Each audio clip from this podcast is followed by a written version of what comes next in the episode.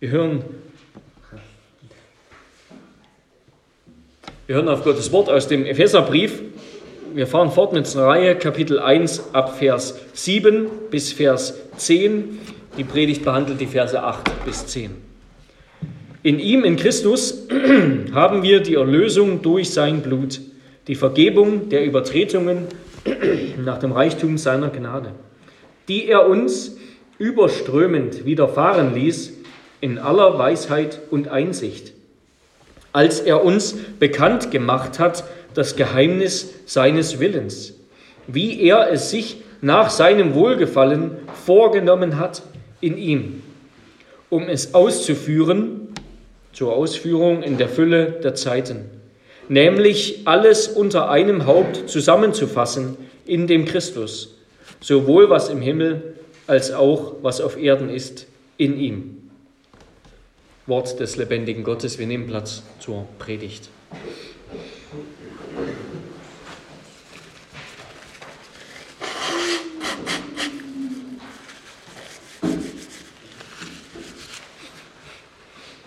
Liebe Geschwister, wir wollen uns diese Verse, Verse 8 bis 10 anschauen, darüber nachdenken, unter der Überschrift Das Geheimnis Gottes, Christus als Ziel der Geschichte und unter drei Punkten. Ich will direkt damit einsteigen. Erstens, unsere Suche nach Weisheit und Einsicht beginnt und endet bei Gott. Unsere Suche nach Weisheit und Einsicht beginnt und endet bei Gott.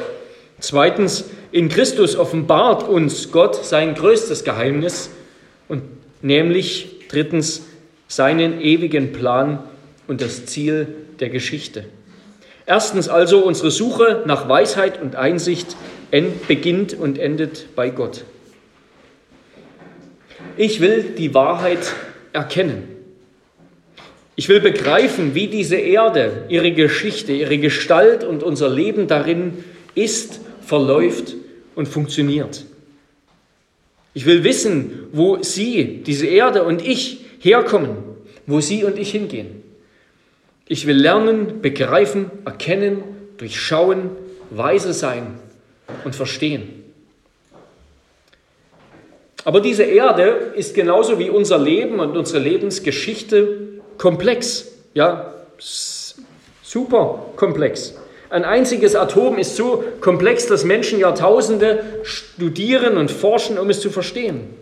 Warum es da ist, woraus es zusammengesetzt ist, was es bewirkt, in welchem Kreislauf es steht. Und wieso verhalten sich Menschen so, wie sie es tun, wie sie es heute und damals getan haben? Wie sind Ideen entstanden? Wie wirken sie sich aus und wandeln sich wieder? Und wie soll ich all das, was es zu verstehen und zu wissen und zu erkennen gibt, wie soll ich das verstehen können? Ich bin doch nur ein kleines Licht. Ich weiß nicht, ob euch das auch so geht. Die Sehnsucht zu verstehen und zu begreifen, aber doch zu wissen, sicherlich geht euch das auch so, dass man kaum hinterherkommt. Ja. So viel größere Geister haben sich schon auf diesen Pfad gewagt und ich kann ihnen kaum folgen, geschweige denn ans Ziel kommen. Aber doch bleibt mein Verlangen bestehen. Ich will lernen, begreifen, erkennen, durchschauen, weise sein, verstehen.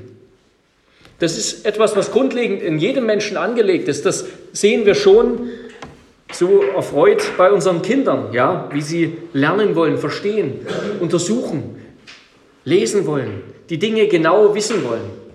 Das ist so schön, das jetzt bei unseren Kindern zu beobachten. Das ist doch etwas, was die Menschen von den Tieren unterscheidet, außer von der Leseratte. Und wenn ich die Bibel richtig verstehe, dann ist es gerade Gott, der diese Fähigkeit zu verstehen samt dem Wunsch, samt dem Verlangen, verstehen zu wollen, im Menschen angelegt hat. Als Gott den Menschen schuf, beauftragte er ihn, sich die Erde untertan zu machen und sie zu beherrschen. Eben auch, indem er sie erforscht. Um sie sich untertan zu machen, muss er sie überhaupt erstmal erforschen. Er muss sie erforschen, er muss Technik erfinden und nutzen, um dieses Ziel besser zu erreichen. Ja, wir haben gesungen zu Beginn dieses Gottesdienstes Psalm 111, Vers 2. Groß sind die Werke des Herrn. Wer sie erforscht, hat Freude daran.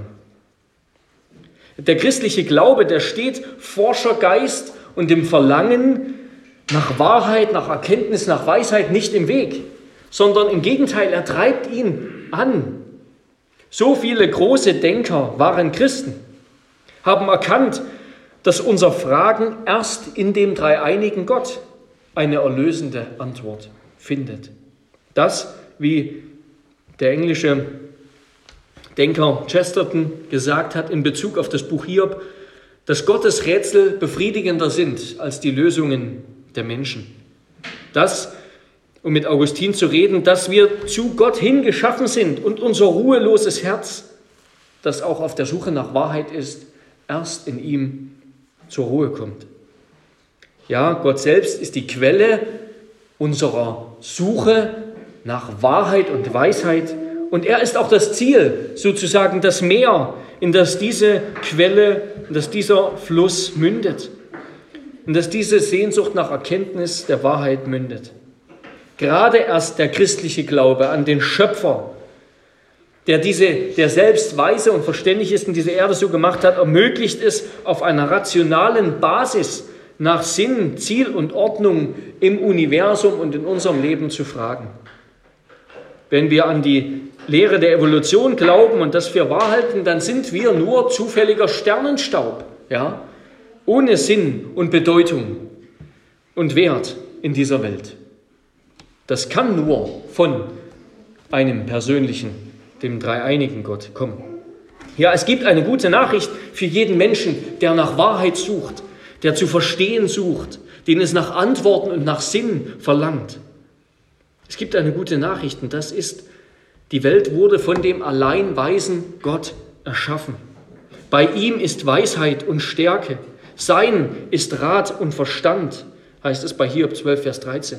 In seiner Allwissenheit, wir haben das letzte Woche gehört, in Psalm 139, in seiner Allwissenheit, Weisheit, Allgegenwart und Allmacht schafft, begründet, ordnet und leitet er alle Dinge. Er hat alle seine Werke weise gemacht. Psalm 104, Vers 24. Und staunend rufen wir mit David aus, Herr, mein Gott, wie zahlreich sind die Wunder, die du getan hast und deine Pläne, die du für uns gemacht hast. Dir ist nichts gleich. Wollte ich sie verkündigen, davon reden. Es sind zu viele, um sie aufzuzählen. Ja, und Gott hat dabei nicht nur das Materielle erschaffen, sondern er hat es auch erfüllt mit Leben, mit Wahrheit und Gerechtigkeit, die aus seinem Wesen fließen. Alles hat seinen Grund in ihm und ist auf ihn hingeordnet. Nicht von einer Vielzahl von Göttern und Schöpfern kommt das Leben her, sondern von dem einen Gott. Denn es gibt ja nur den einen Gott, den Vater, von dem alle Dinge sind und wir für ihn und den einen Herrn Jesus Christus, durch den alle Dinge sind und wir für ihn. Gott ist der Grund und Sinn von allem. Und das gibt allen, allem Grund und Sinn. Und als Menschen ist es unser Privileg, als Menschen, die in seinem Ebenbild erschaffen sind, ist es unser Privileg, ihn persönlich erkennen zu dürfen, Wahrheit kennen zu dürfen und deshalb wird diese Erde auch nicht einfach vergehen, auch nicht aufgrund eines Klimawandels. Denn alle seine Ordnungen sind beständig, sie stehen fest für immer und ewig. Gottes Plan mit dieser Welt ist es, sie zu erhalten, bis Christus wiederkommt, bis der Herr wiederkommt, um sie dann im Feuer zu richten und zu reinigen. Und sie dann aufs Neue zu schaffen, damit sie ewig Bestand hat. Ja, oh, wie freue ich mich auf diese neue Welt, in der es den Fluch des Vergessens nicht mehr gibt, ja, der mich so oft das wieder vergessen macht, was ich schon mal wusste, das wenige, was ich schon mal wusste. Ja, für jeden, der nach Wahrheit sucht, der es liebt, Dinge zu verstehen und zu untersuchen und zu erforschen, zu erkennen und zu begreifen, gibt es also keine bessere Adresse als Gott. Denn wie schreibt der Apostel Johannes, dass Gott Licht ist und in ihm gar keine Finsternis. Ja, Gott wird in der Bibel immer wieder als Licht beschrieben. Finsternis ist wie das Licht vor und bei ihm, haben wir letzte Woche im Psalm 139 gehört. Und Gott hat das Licht erschaffen, eben er war Licht, er ist Licht, er braucht es nicht. Gott hat das Licht erschaffen am Anfang der Schöpfung, damit wir Geschöpfe, die wir nicht im Licht, nicht in der Finsternis leben können, damit wir Licht haben. Damit es uns Licht wird.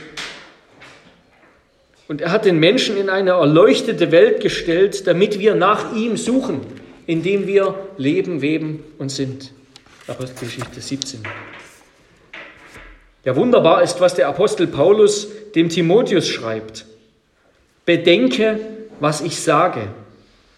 Der Herr aber wird dir in allen Dingen Einsicht geben. 2. Timotheus 2, Vers 7. Bedenke, was ich sage. Der Herr aber wird dir in allen Dingen Einsicht geben.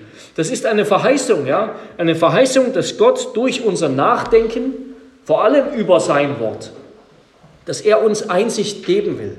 Ja, nehmen wir diese Verheißung beim Wort.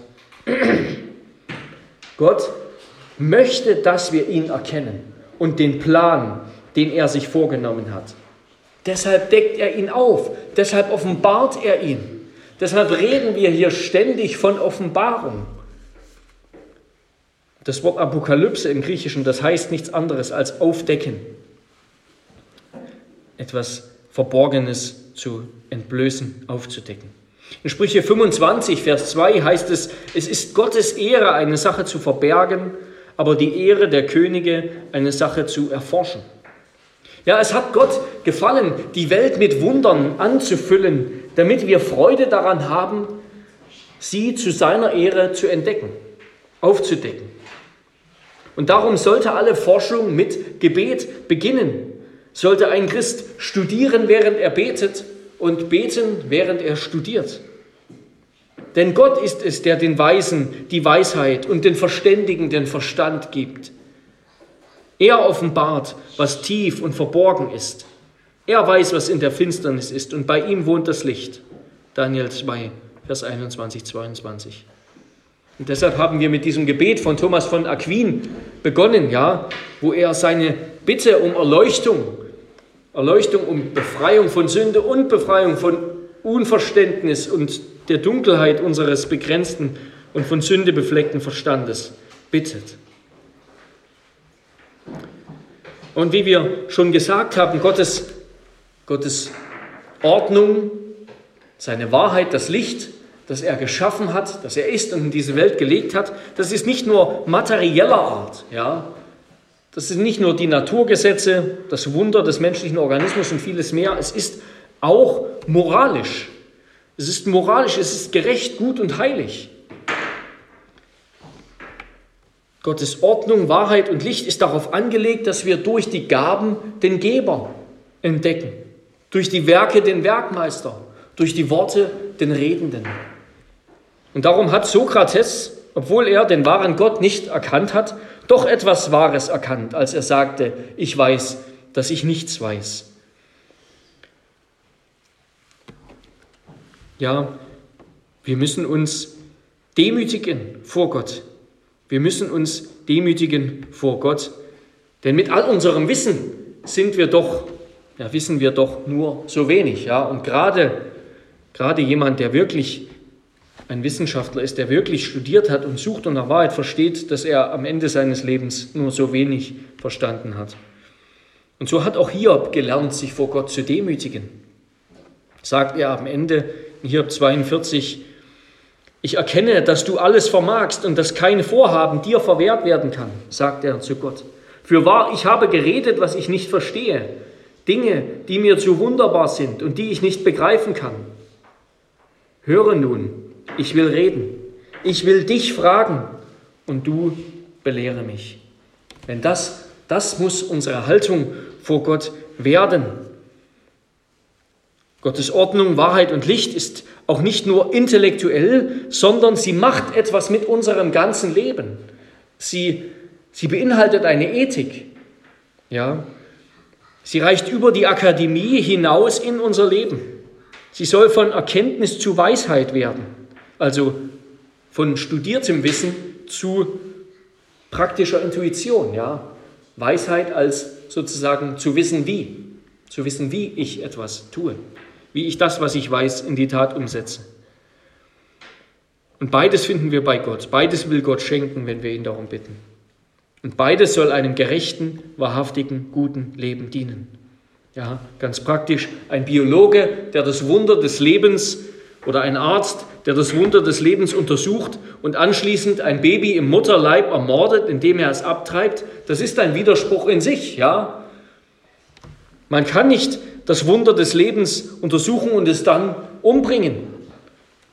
Wissen enthält Erkenntnis, hat eine Ethik, ist moralisch, ist heilig, gerecht und gut.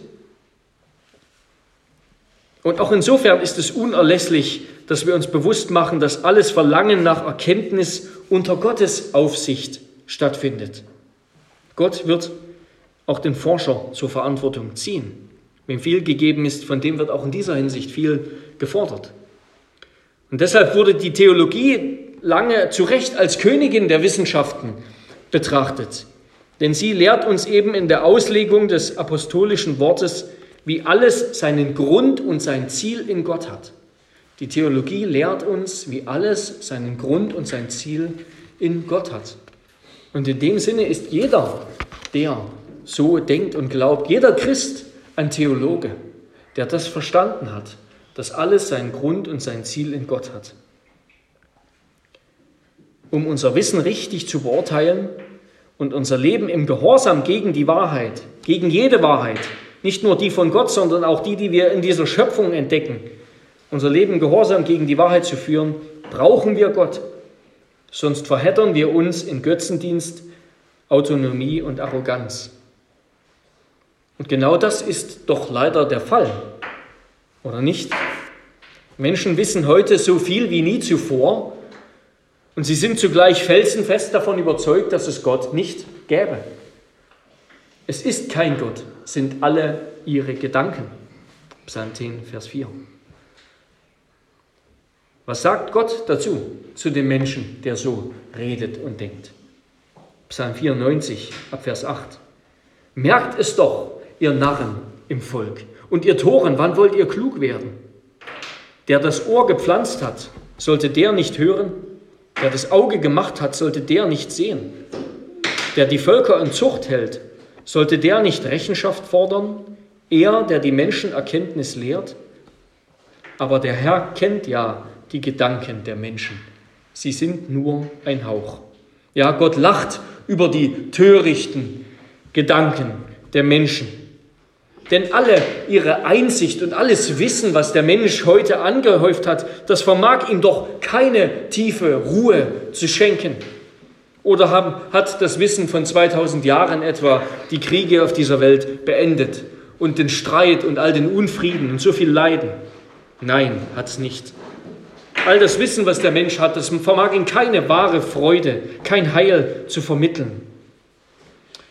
Ja, wenn unsere Erkenntnis, jede Erkenntnis, auch die Erkenntnis, die der Wissenschaftler aus der Schöpfung zieht, wenn unsere Erkenntnis uns nicht vor Gott auf die Knie bringt, uns nicht in die Kirche führt, um den herrlichen Schöpfer aller Dinge anzubeten, wie es sich gebührt, dann nützt sie diese Erkenntnis uns letztendlich gar nichts.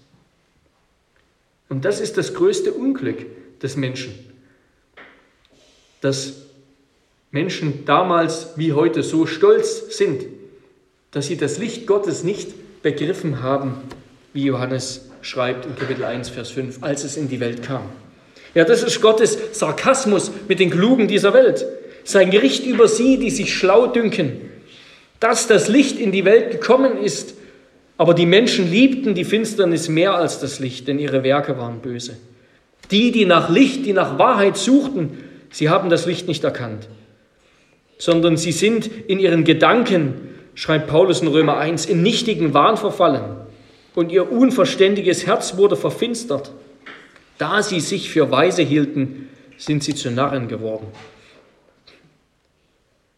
Gott preist eine andere Gelehrsamkeit, nämlich den, Psalm 1, der Lust hat am Gesetz des Herrn und darüber nachsinnt Tag und Nacht.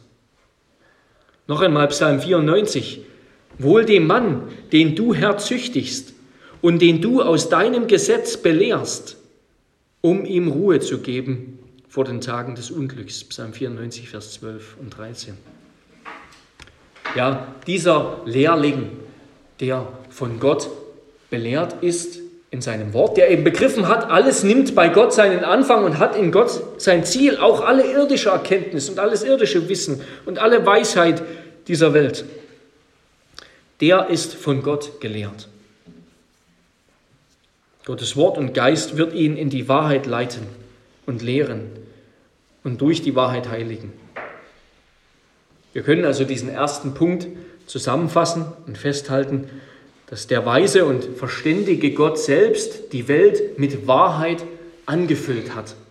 Der weise und verständige Gott selbst hat die Welt mit Wahrheit angefüllt und dem Menschen den Drang nach Erkenntnis ins Herz gepflanzt. Aber um wirklich zu erkennen, um weise zu werden und die Erkenntnis der Gerechtigkeit dienen zu lassen, muss Gott unser Ausgangspunkt und auch unser Ziel sein, unser Ziel nämlich in der Anbetung.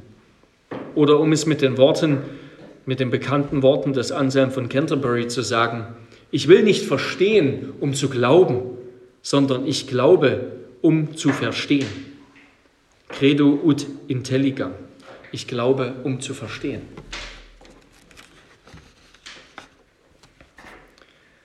Und damit kommen wir zum zweiten Punkt.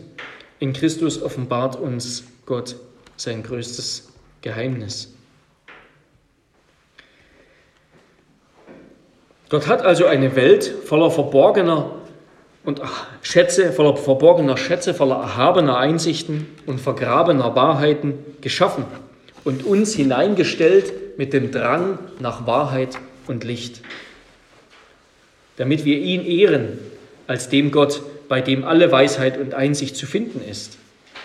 Dass wir sie bei ihm suchen und uns an ihm erfreuen. Die Art und Weise also, auf die Gott uns seine Gnade schenkt, schon in der Schöpfung und genauso auch in der Erlösung im Evangelium, die ist nicht plump und dümmlich. Das Evangelium ist keine platte, oberflächliche, plumpe Botschaft sondern Gottes vollkommene Klugheit und Weisheit, sagt Paulus, kommen darin zum Vorschein. Ja, Gott hat uns seine Gnade geschenkt, die er uns überströmend widerfahren ließ in aller Weisheit und Einsicht.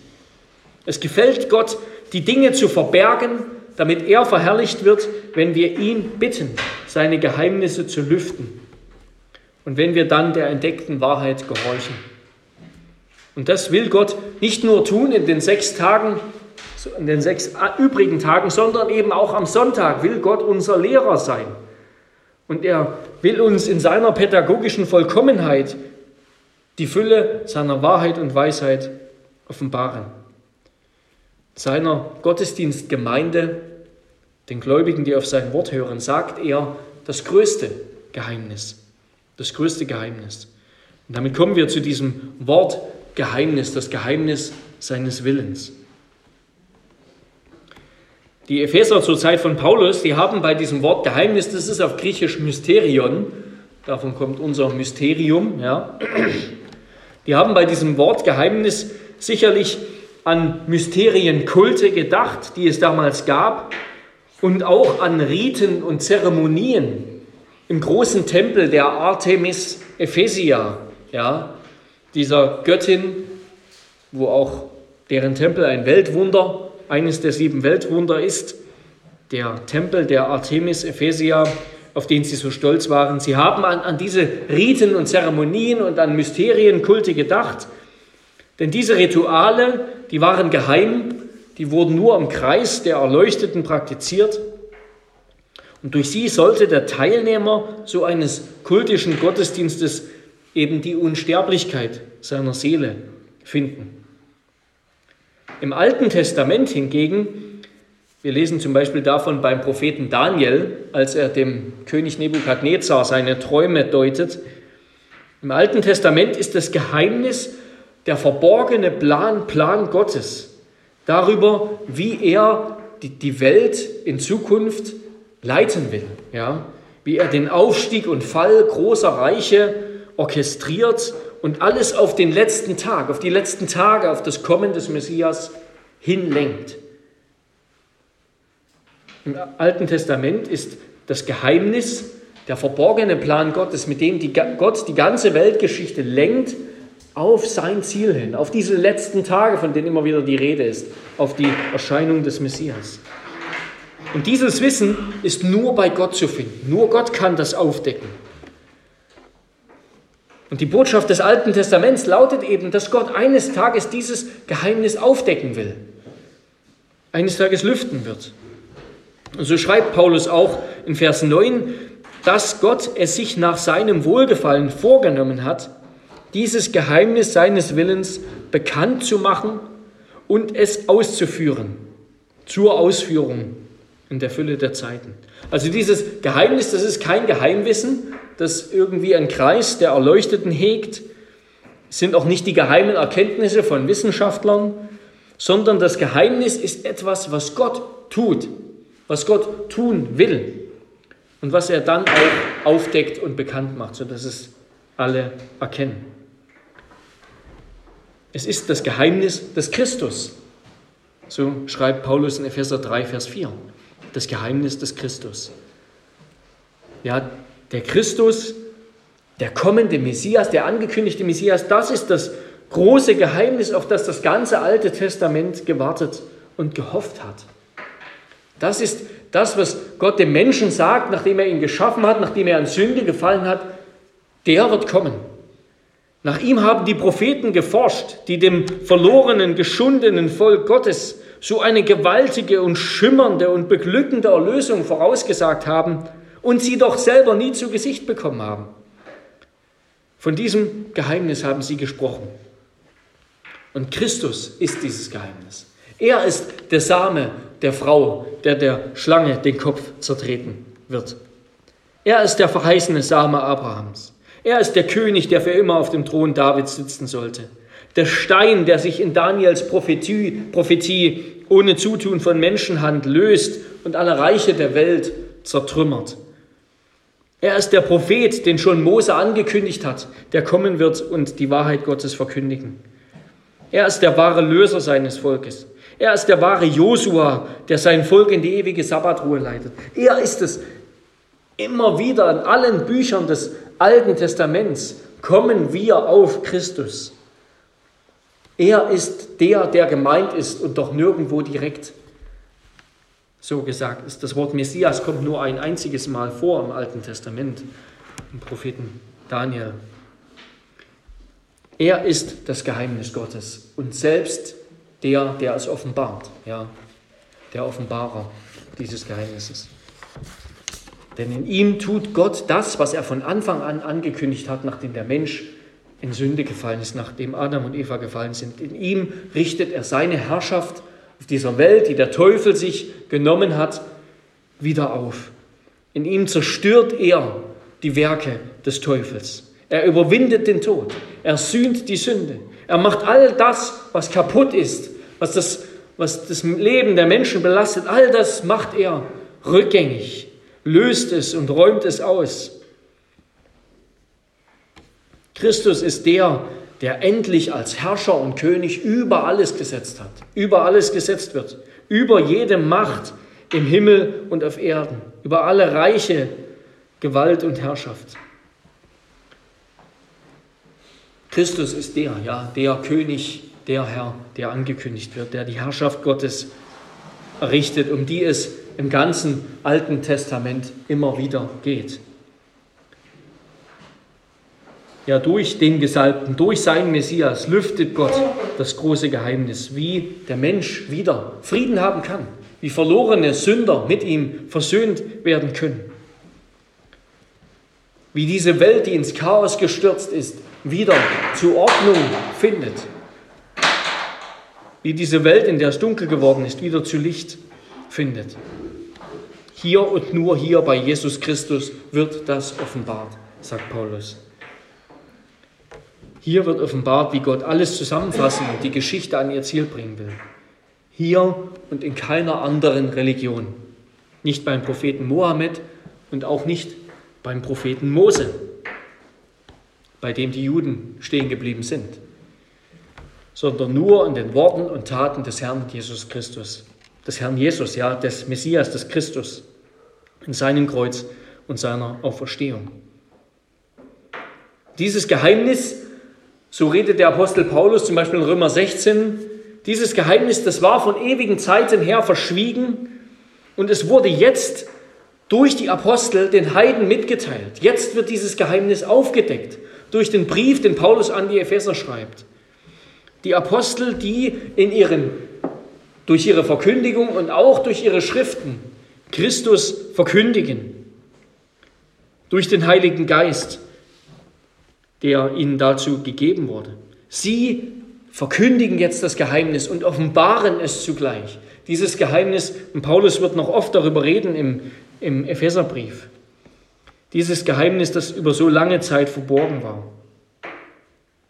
Ja, Gott hat lange über die Zeit der Unwissenheit hinweggesehen, sagt Paulus in Athen. Jetzt aber gebietet er den Menschen, dass, an allen dass alle an allen Enden Buße tun. Weil sie jetzt die Botschaft von Jesus hören, weil jetzt die Zeit der Unwissenheit vorbei ist. Und auch wir, die wir heute Morgen hier sitzen und das hören, lass es dein größtes Verlangen sein, Christus zu erkennen. Dieses Geheimnis zu erkennen. Suche nicht das Deine, sondern suche das, was Jesu Christi ist. Begnüge dich nicht mit dem privaten Glück, sondern bitte Gott, dass er dich erfüllt mit dem Eifer um sein Haus, mit dem Verlangen danach, ihn mehr und mehr kennenzulernen. Er lass die Erkenntnis Jesu keine Nebensächlichkeit in deinem Leben und in diesem neuen Jahr 2022 sein, sondern lass es die Hauptsache sein, Jesus mehr zu erkennen.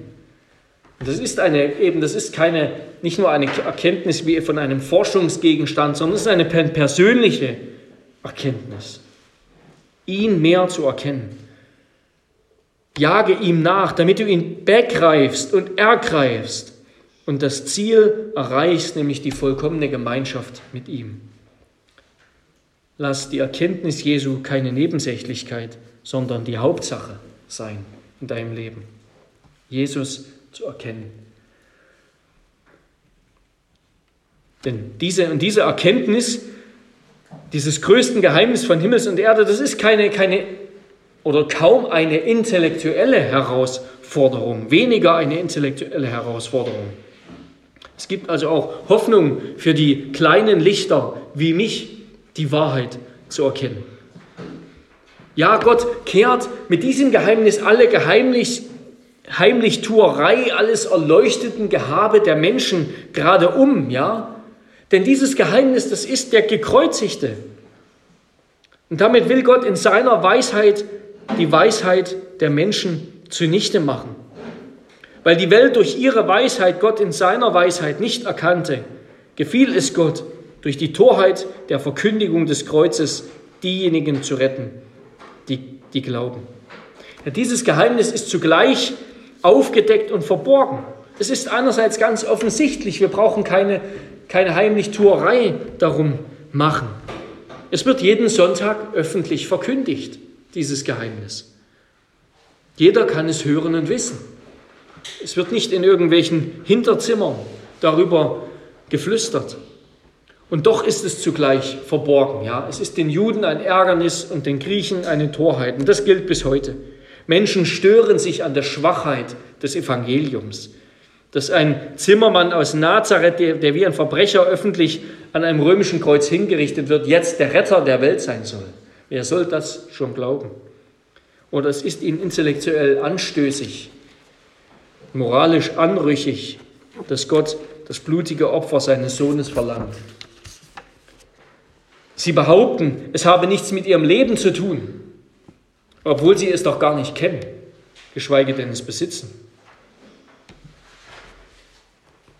Aber die göttliche Torheit ist weiser als die Menschen und die göttliche Schwachheit ist stärker als die Menschen, sagt Paulus.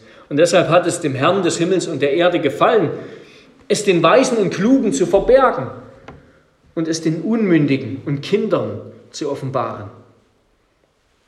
Ja, der Sohn offenbart seinen Vater eben den Törichten und Schwachen, den Geringen und Armen in den Augen der Welt, damit sich kein Mensch vor Gott rühme. Dieses Geheimnis, das wird nicht durch Geheimnis, durch Heimlichtuerei von einem Kreis der Erleuchteten erkannt, sondern es wird vor denen erkannt, die sich, die an Christus glauben, die dieses Wunder, diese Tor, Torheit des Kreuzes annehmen, die sich vor ihm niederwerfen, die nichts mehr wissen wollen als nur Christus und ihn als gekreuzigt. Sie erkennen das große Geheimnis Gottes. Und durch seine Gnade durften auch wir Christus als Gottes Kraft und Gottes Weisheit erkennen. Er ist unsere Weisheit geworden. In ihm liegen verborgen alle Schätze, verborgen vor den Augen der Welt, alle Schätze der Weisheit und der Erkenntnis. Ja, was für ein Widerspruch in sich. Und bei ihm finden unsere Seelen Ruhe. Auch Ruhe auf der Suche, auf dem stetigen Verlangen nach Erkenntnis. Und damit kommen wir zum dritten und letzten Punkt. Gott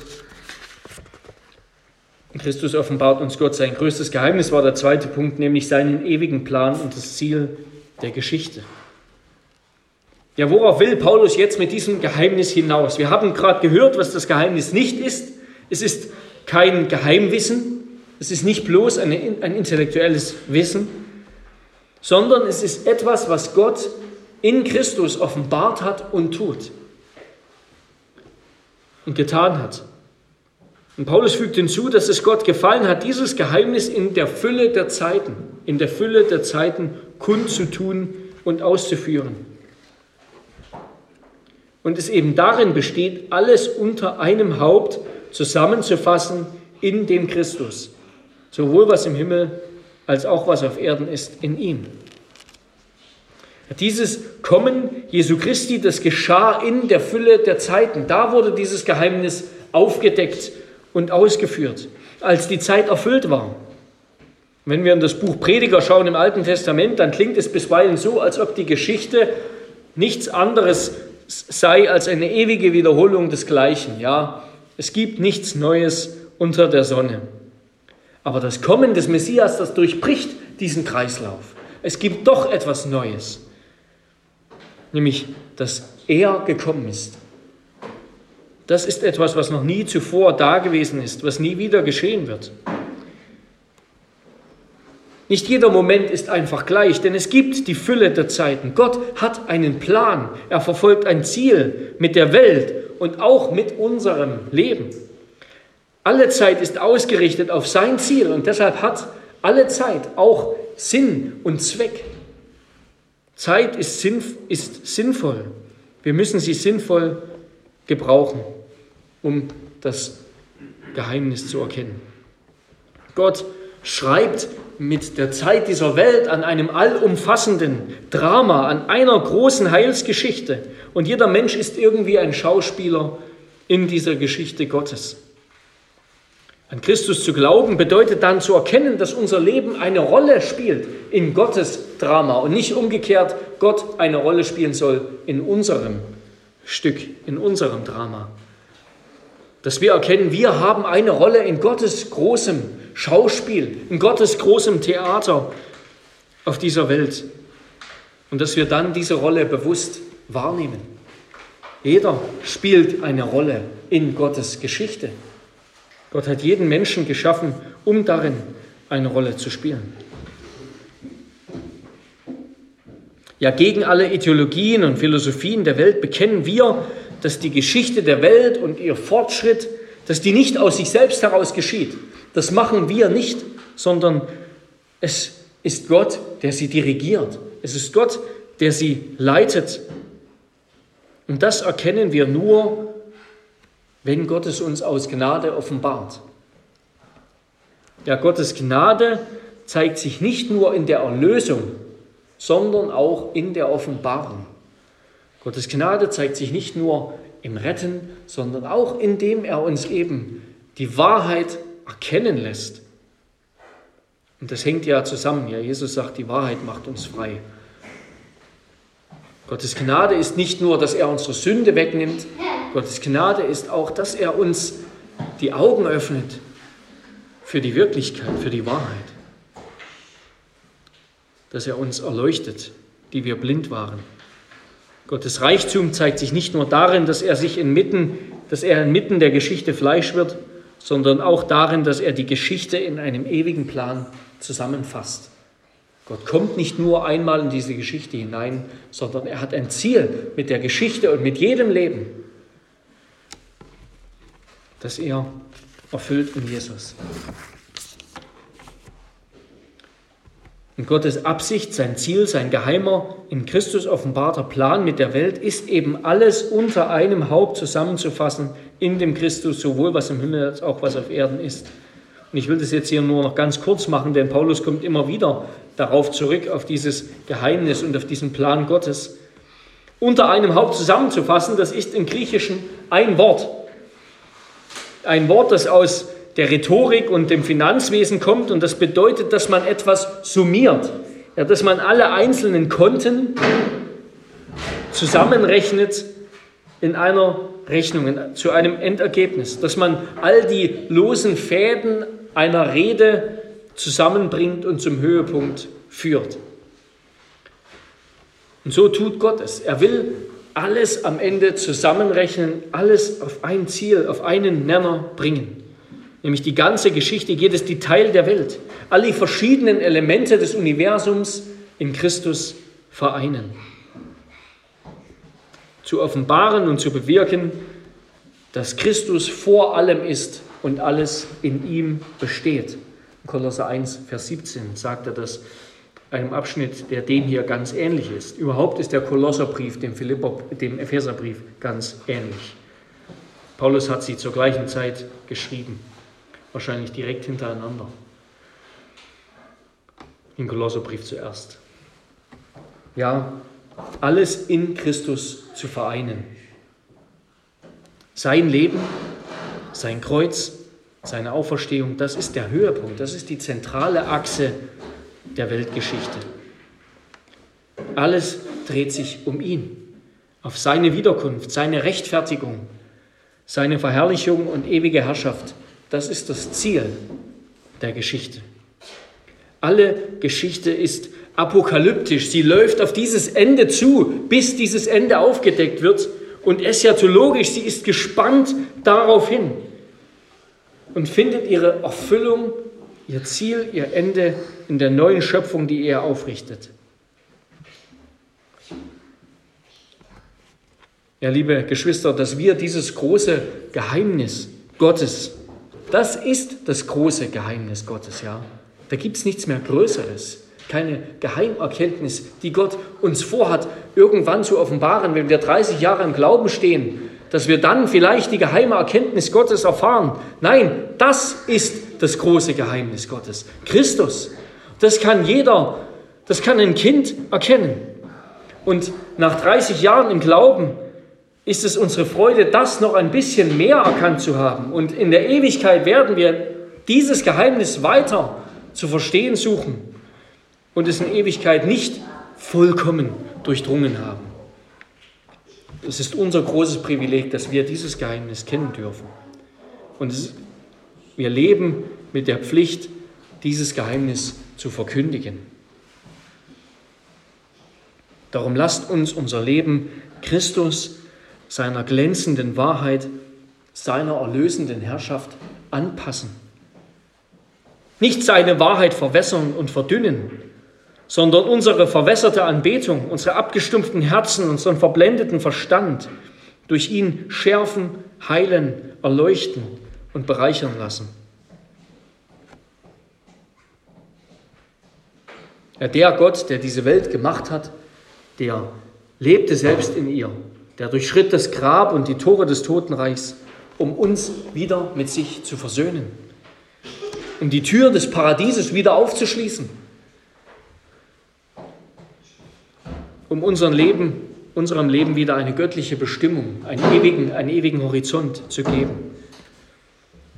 Das ist das wunderbare, große Geheimnis. Dieser Gott hat dich erwählt, sein Sohn hat dich erkauft, sein Geist belebt dich und hat dir ein ewiges Erbe versprochen. Ja, möge Christus unsere Augen, möge Christus in unseren Augen herrlicher und größer, schöner und gewaltiger werden. Möge ja, er unser Leben in den Horizont seiner Bestimmung rücken. Möge er unsere Suche nach Wahrheit, unser Verlangen nach Licht und Erkenntnis und Weisheit, möge es befriedigt und gestillt werden in ihm. Und mögen dann die Ungläubigen erkennen, dass wir ein großes, gewaltiges, erfüllendes und sinnstiftendes Licht haben im Evangelium. Amen. Amen. Lasst uns beten. Herr unser Gott, wir danken dir. Wir danken dir, dass du der Gott aller Wahrheit, aller Weisheit, voller Verstand und Licht bist. Und du hast auch uns in deinem Ebenbild gemacht. Du hast uns damit gemacht, dass wir die Wahrheit suchen, dass wir uns danach sehnen, sie zu erkennen und weise zu leben, gerecht zu leben, in Übereinstimmung mit der Wahrheit. Ja, wir wissen, dass diese Welt dunkel ist, dass sie die Wahrheit sucht, aber nicht mehr findet, danach verlangt, aber dass sie immer wieder verführt wird und betrogen wird um die Wahrheit. Herr, wir danken dir, dass du uns diese Wahrheit sagst und dass sie so klar und deutlich und einfach ist, dass sie auch Kinder verstehen können. Und darum bitten wir dich, dass unsere Kinder sie verstehen. Und dass sie doch zugleich so tief und herrlich und schier unergründlich ist, Herr, dass wir immer weiter darüber nachdenken dürfen. Herr, lass uns wachsen in der Erkenntnis, lass es unser größtes Verlangen sein, Christus zu erkennen und immer enger in die Gemeinschaft mit ihm, in der allein wir ihn erkennen, hineinwachsen und mach uns zu mutigen, fröhlichen Zeugen dieses Lichts, dieser Wahrheit. In Jesu Namen beten wir. Amen.